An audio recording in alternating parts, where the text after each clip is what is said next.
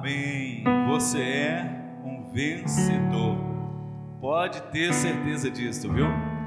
Nenhuma das suas das suas entregas, aquilo que você faz de, de entrega, de, de devoção, de comunhão, de busca do Senhor, é, vai ser vã.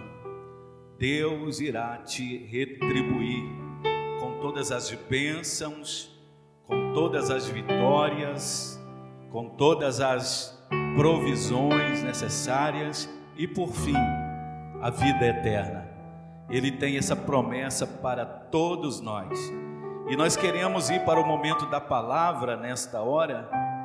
E eu quero ler com vocês capítulo 5 de Romanos. Romanos, capítulo de número 5, a partir do versículo de número 9. Romanos 5, a partir do versículo de número 9, eu quero ler com vocês esta palavra de reflexão, onde nós estaremos aqui é, por alguns minutos, né, conversando com você, falando da palavra de Deus, falando de como Cristo foi bom para nós. Você sabia que você não merecia esta oportunidade. Você sabe muito bem que esta oportunidade que foi dada para você, porque eu sei disto. E eu acredito que você também sabe. Você não merecia, nem eu merecia. Nós não merecíamos. Mas o texto diz assim: Logo muito mais agora, tendo sido justificados pelo seu sangue, seremos por ele salvos da ira. Porque se nós, sendo inimigos, fomos reconciliados com Deus pela morte de seu filho, muito mais tendo sido já reconciliados, seremos salvos pela sua vida. E não somente isto, mas também nos gloriamos em Deus, por nosso Senhor Jesus Cristo, pelo qual agora alcançamos a reconciliação. O apóstolo São Paulo, aqui nesta carta aos Romanos, todos nós sabemos que a escrita de Paulo para os romanos, para a igreja de Roma, ele estava tentando ajudar os irmãos que uma hora crendo no Senhor, eles tinham crido no Senhor, mas agora estavam aos poucos deixando sua fé, buscando as suas vontades, querendo fazer da sua maneira. E Paulo então usa essa carta como uma maneira de exortá-los ao cuidado que devem ter quando se trata em relação à salvação em Jesus Cristo. E o texto aqui é bem claro quando Paulo ele chama a nossa atenção em detrimento à nossa salvação, à nossa justificação, à nossa reconciliação com Deus. Nós estamos reconciliados com Deus. É bom falar nisto hoje porque no tempo, nos dias da ceia, passa-se entre nós os cristãos. Nós sofremos muitos embates, muitas lutas, muitos questionamentos. Nós que estamos lutando com as poucas forças que temos, as nossas lutas são frequentes em relação à nossa justificação, em relação à nossa fé.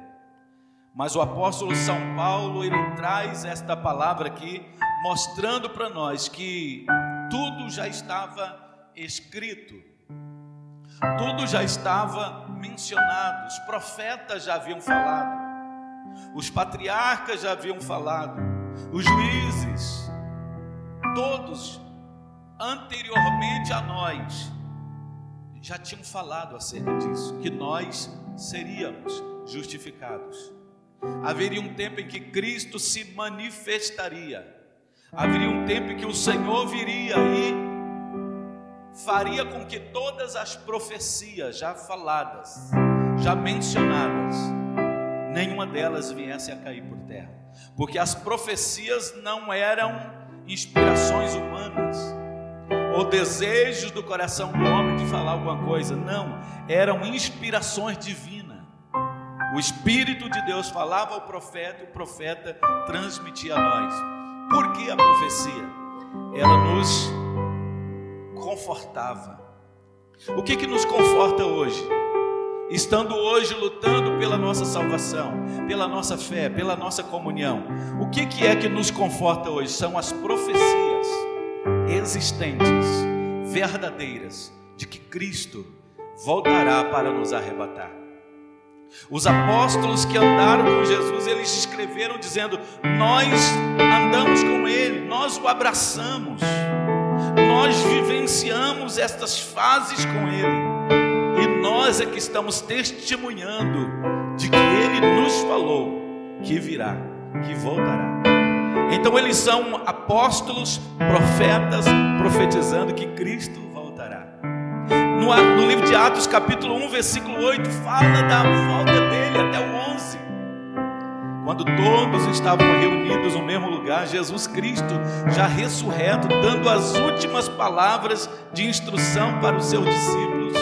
A Bíblia diz que ele vai se ausentando da terra, ele vai se desligando da terra, e ele fala para os discípulos: para ficarem firmes, para pregarem a palavra em todo mundo, anunciar o evangelho a toda criatura, aquele que crê e for batizado será salvo, aquele que não crê, porém, será condenado. E Jesus ensinando eles, finalizando aquele período de 40 dias, ele distancia-se e os discípulos ficam meio apreensivos, mas a Bíblia diz que ao mesmo tempo dois anjos vestidos de branco, ele chega e diz: "Por que estáis atemorizados?" Porque vocês estão aflitos desse jeito? Esse mesmo Cristo que vocês viram subir, da mesma maneira que ele subiu e desapareceu, ele vai aparecer, ele vai voltar em glória para os levar para junto dele. E a Bíblia diz que houve um ânimo tremendo no coração dos apóstolos. E eles correram para Jerusalém para buscar de Deus as suas promessas. As profecias nos mantêm firmes, as profecias nos mantêm de pé, nos mantêm na posição, como as cinco virgens prudentes, cuidadosos, com azeite de reserva, para que no dia do encontro não nos falte a nós o azeite, para as nossas lamparinas estarem acesas. Pois bem, esse texto ele fala separados da comunhão pelo pecado, mas reconciliados pela morte e a ressurreição de Jesus Cristo.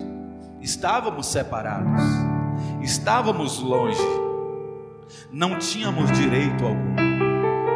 Mas a Bíblia diz que o Senhor, Ele nos deu esse direito. Nós devemos nos alegrar por isso. Nós recebemos esse direito. Quando afirmamos que Cristo morreu por nós, o que realmente estamos querendo dizer? Cristo morreu por nós. O que, nós estamos querendo dizer acerca disso? Ele deu a sua vida no nosso lugar. Vocês sabem que Cristo, ele era o cordeiro mudo, que foi levado ao matadouro, sem abrir a sua boca, sem mencionar palavra alguma Isaías escreveu no capítulo de número 53, dizendo: Ele era esse cordeiro mudo, que pegou as nossas enfermidades, as nossas dores, as nossas mazelas e colocou no seu corpo de dor, de sofrimento, para que toda a descarga do pecado que era meu e que era seu fosse posto sobre ele, para que nós viéssemos a receber o seu perdão. Conhecer porque Cristo morreu por nós nos assegura com maior precisão e nos ensina a valorizar mais o seu sacrifício e, consequentemente, temos maior apropriação dos seus benefícios. Estamos conhecedores, sabemos que Cristo pagou esse preço por nós, que Ele viveu esse sofrimento ali na via dolorosa por causa de nós, nós nos apropriamos com maior graça. Nós tomamos posse com maior ousadia. O escritor aos Hebreus diz: entrem com ousadia na presença do Senhor. Nós não devemos ser tímidos em buscá-lo, porque Ele pagou esse preço por nós.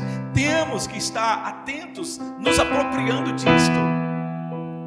Louvado seja o nome do Senhor.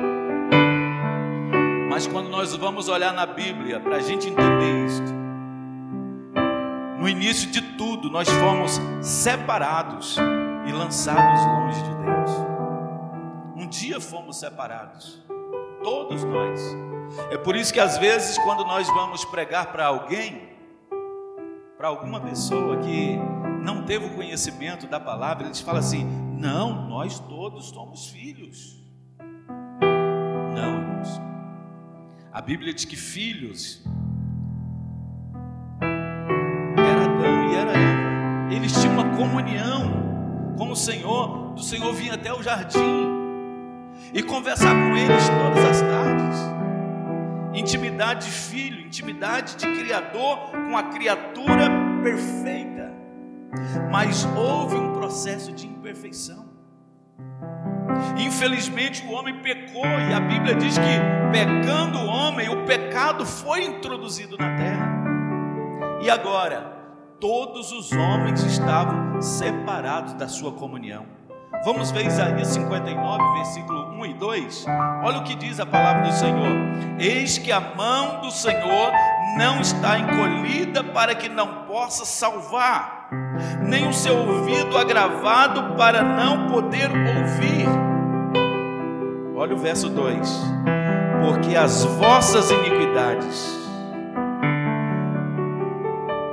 fazem divisão entre vós e o vosso Deus, e os vossos pecados encobrem o seu rosto para que vos não ouça.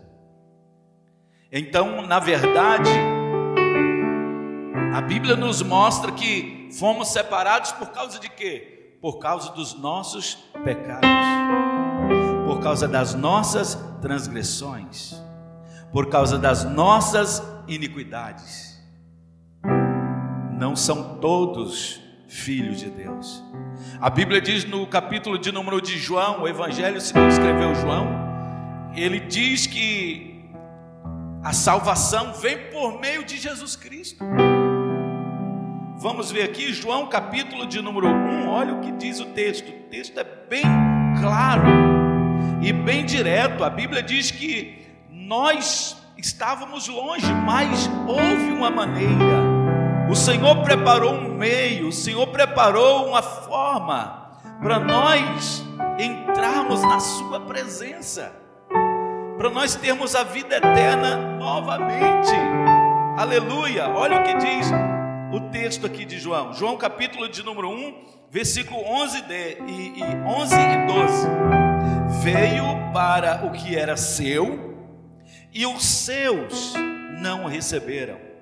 Mas a todos quanto receberam, deu-lhes o poder de serem feitos filhos de Deus, aos que creem no seu nome.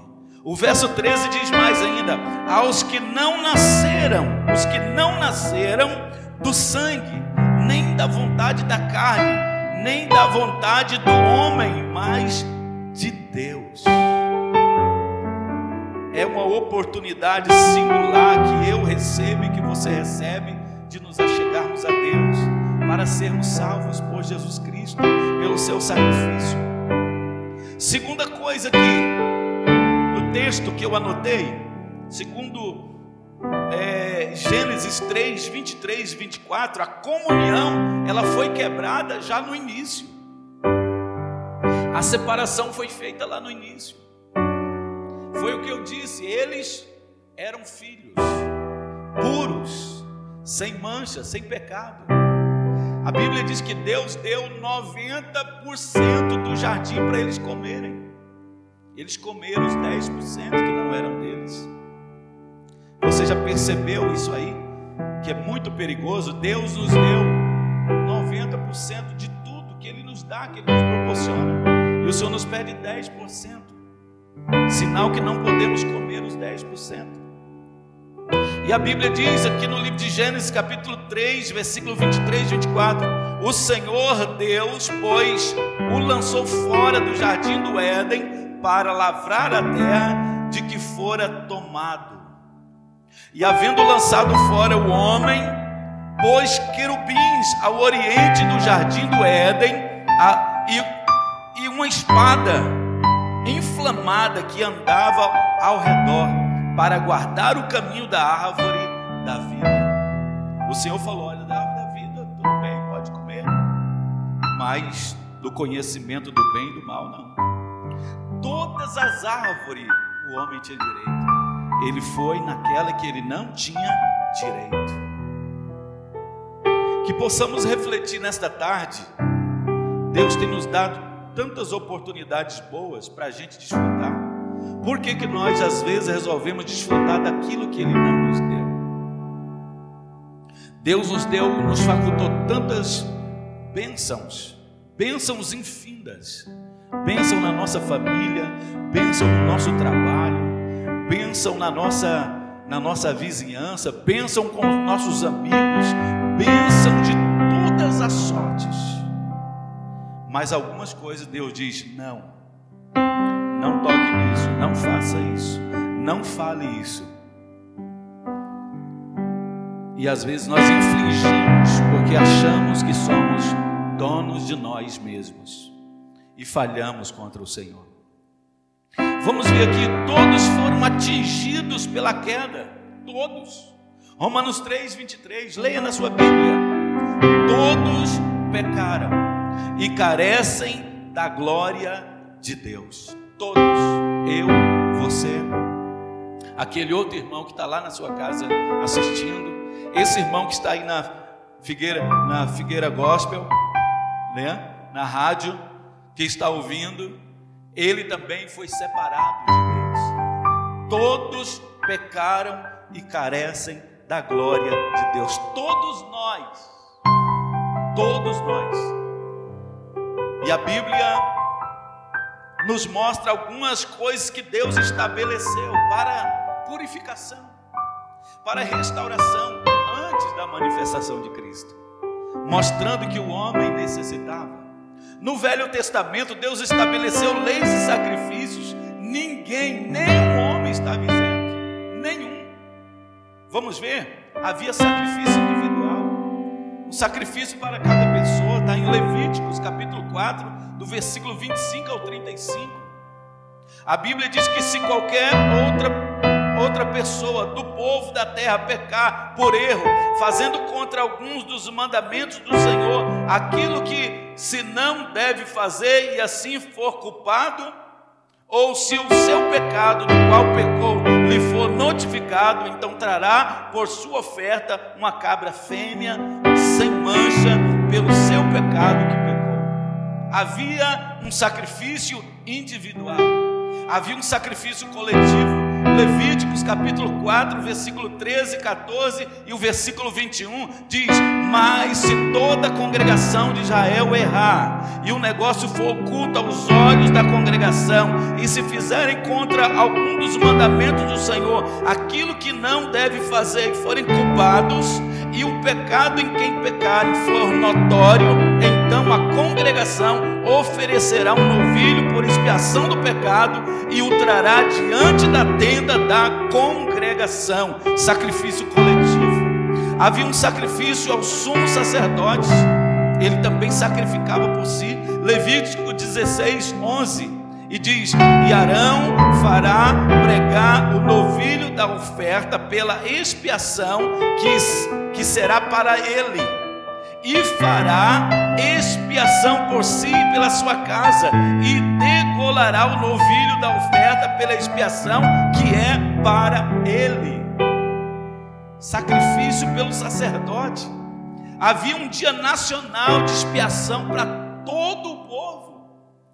Deus preparou tudo para todos. Deus criou uma maneira de ir redimindo o homem, mas ele no Novo Testamento ele pega um novilho, um cordeiro só e sacrifica por todos.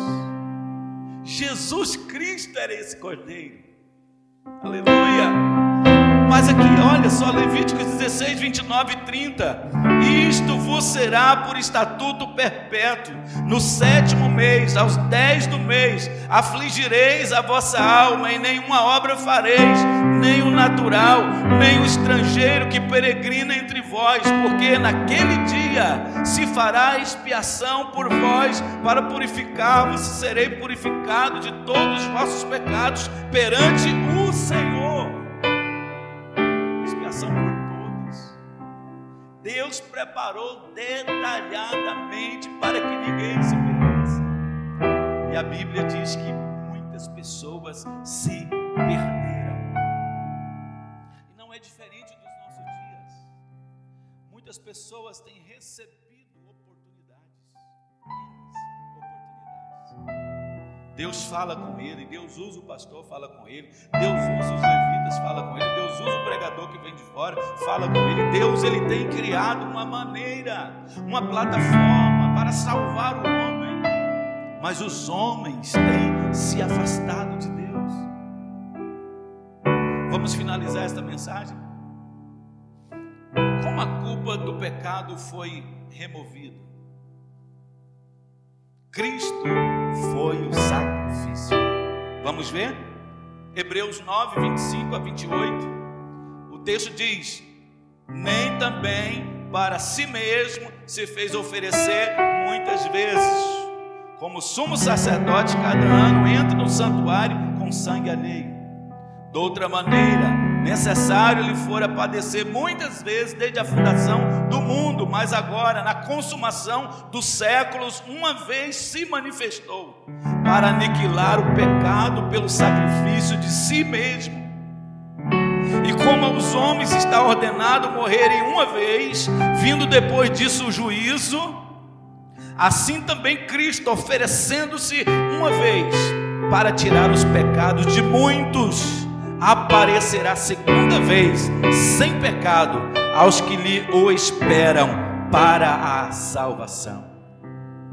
Cristo, ele uma vez só foi sacrificado, não haverá outro sacrifício, não haverá outro meio, não haverá um trieiro, não haverá outro caminho. Jesus Cristo diz: Eu sou o caminho, a verdade e a vida. Ninguém vem ao Pai a não ser por mim. Não existe outro meio, não existe outra forma, não existe outro jeito.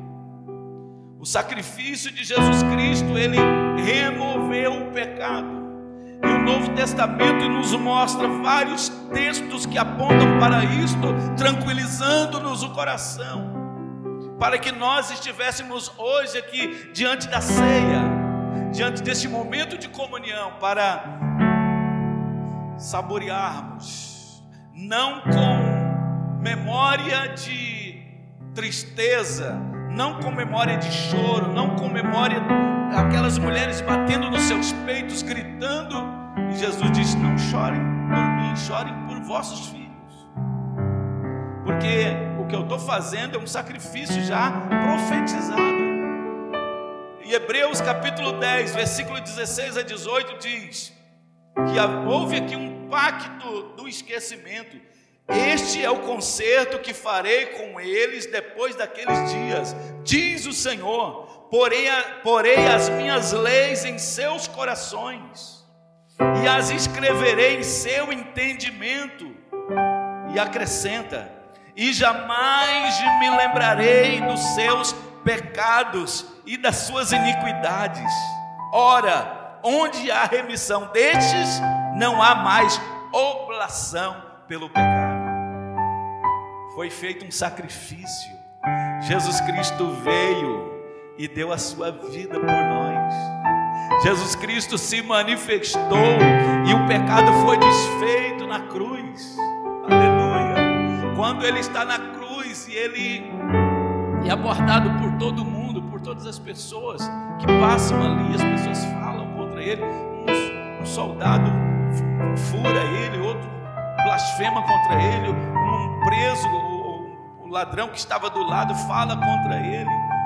Mas as palavras de Jesus eram: Senhor, perdoa eles.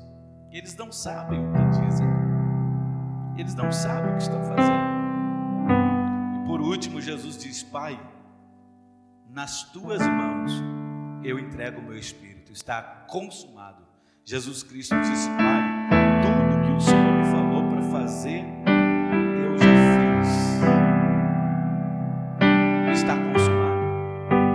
a Bíblia diz que Jesus dá sua vida por nós, para que nós tivéssemos vida e vida em abundância.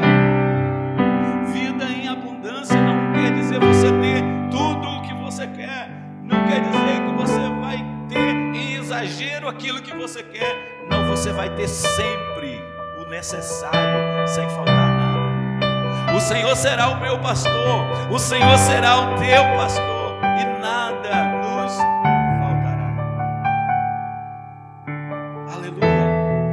Mateus capítulo 26, versículo 28 diz: Uma aliança nova e inquestionável, porque diz assim: Porque isto é o meu sangue, o sangue do Novo Testamento, que é derramado por muitos para a remissão dos pecados. Louvado seja o nome do Senhor. O sangue para a libertação, porque o seu sangue purifica os nossos pecados. João 8, 32 e 36 que diz: E conhecereis a verdade, e a verdade vos libertará. E o verso 36 diz: Se, pois, o Filho vos libertar, verdadeiramente sereis livres. Verdadeira liberdade. O que é essa verdadeira liberdade? Você pode pecar, eu posso pecar, nós mas não pecamos, porque somos livres. A Bíblia diz que aquele que é dominado pelo seu pecado torna-se escravo dele. O pecado não tem domínio sobre você, então você é livre. Você é como aquele escravo que furaram as suas orelhas, aquele escravo que trabalhou para o seu senhor, esteve debaixo do, dos domínios do seu senhorio, mas o dia que chega, o dia de ir embora, o senhorio te solta e você diz: Não, não quero ir, eu sou muito bem tratado aqui, eu não quero ir embora. Nós somos, como Paulo disse, diáconos, que quer dizer o que? Escravo, dominado. Dominado não porque estamos presos, dominado não porque estamos subjugados, dominados porque há sobre nós um preço que Jesus pagou e que não vale a pena nos distanciarmos dele por qualquer outra coisa. Nós estamos dominados pelo Senhor, pelo sentimento de gratidão todos os nossos dias da nossa vida. Louvado seja o nome do nosso Deus. Vamos finalizar. Pelo seu sangue, Ele te deixará sempre puro. Você sempre estará puro. Olha só, Hebreus 9, 12 a 14. Nem por sangue de bodes e bezerros, mas por seu próprio sangue, entrou uma vez no santuário, havendo efetuado uma eterna redenção. Porque se o sangue de touros e bodes e a cinza de uma novilha espargida sobre os imundos os santifica, quanto à purificação da carne, quanto mais o sangue de Cristo, que pelo Espírito eterno se ofereceu a si mesmo, imaculados a Deus, purificará as vossas consciências das obras mortas, para servirdes ao Deus vivo. Aleluia! Nossas mentes estão puras, nossos corações estão puros, para servir a Deus, de uma vez por todas, para toda a vida, para sempre. Último texto que eu quero ler, 1 João 1,7. Por favor. 1 João 1,7.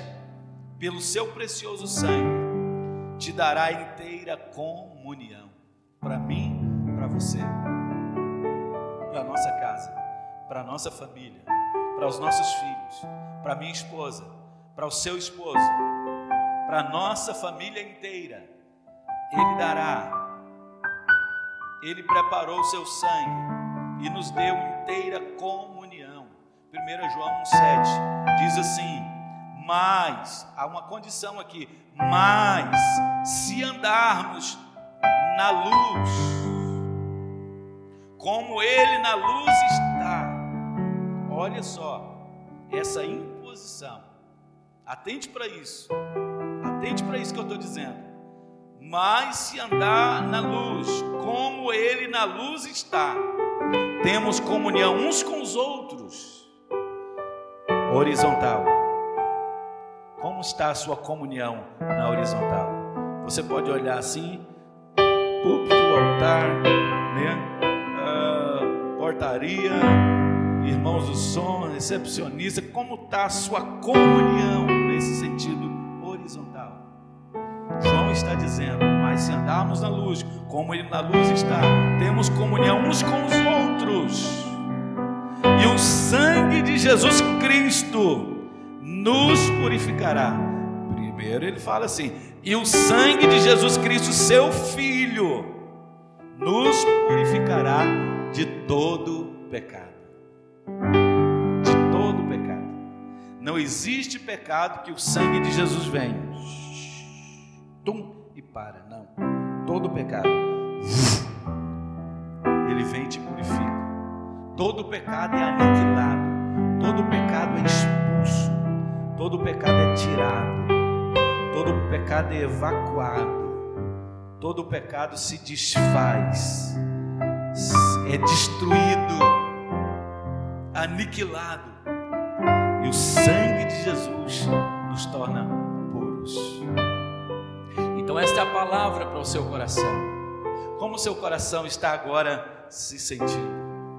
Há verdades que nós precisamos conhecer, há verdades que precisamos partilhar, para que nós nos sintamos perdoados pelo Senhor.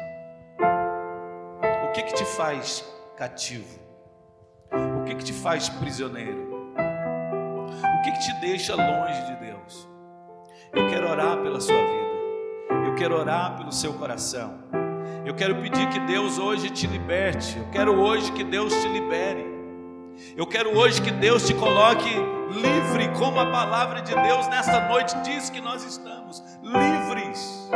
Eu quero que você esteja livre hoje, para você participar do corpo e do sangue do Senhor Jesus Cristo, porque Ele veio, deu a sua vida por nós morreu na cruz, deu a sua vida por nós, ressuscitou ao terceiro dia, está assunto aos céus, está voltando para arrebatar a sua igreja. O que você tem feito para que isso em você esteja aplicado? Então, nesta tarde, nesse início de noite, eu quero orar pela sua vida, para que o seu coração esteja puro, para que o seu coração esteja limpo para que o seu coração esteja preparado para participar da ceia do Senhor. Oramos? Põe a mão aí no seu coração, por favor. Põe a mão assim, ó, no seu coração, para que possamos orar em o nome de Jesus. E eu quero neste momento de oração dizer: olha, se alguém de vocês aí teve algum desentendimento, houve alguma coisa que aconteceu, pai contra o filho, filho contra pai, mulher contra o esposo, esposo contra a esposa, irmão contra irmão, irmã contra irmã, é o momento de você dizer, pai, eu os perdoo, eu os perdoo. Se você estiver perto aí, abrace ele, diga: Me perdoa, eu te perdoo também, porque nós precisamos estar com o nosso coração puro, porque para isso Cristo derramou seu sangue para nos purificar de todos os nossos pecados. Amém? Vamos orar? Senhor Deus, eu oro. E a minha oração é pela vida desse irmão, dessa irmã, Senhor, que se encontra nesta hora orando, pedindo ao Senhor: ajuda-me, Senhor. Eles estão pedindo diante do Senhor: ajuda-me, Senhor. Fortalece-me, Senhor. Perdoa-me, Senhor. Purifica-me, Senhor. Ó oh, Pai, ajuda esse homem e esta mulher. Ó oh, Deus, para que ele nesta tarde, nesse início de noite, entenda que o Senhor deu a sua vida na cruz do Calvário para perdão e remissão dos nossos pecados. Pai, nós oramos e abençoamos a vida dele e a vida dela Pai, este homem, esta mulher que está lutando também para a sua comunhão, ajuda ele, ajuda ela, Senhor, no tempo oportuno, que é, é já, esse tempo é já, esse tempo é agora, para que eles ajustem a sua vida, para que eles, ó Deus, coloquem as suas vidas no lugar, no padrão do Senhor, para participarem da comunhão. Pai, eu oro e eu abençoo a vida deste homem, eu abençoo a vida desta mulher, para a tua glória e para o teu louvor, em o nome de Jesus. Amém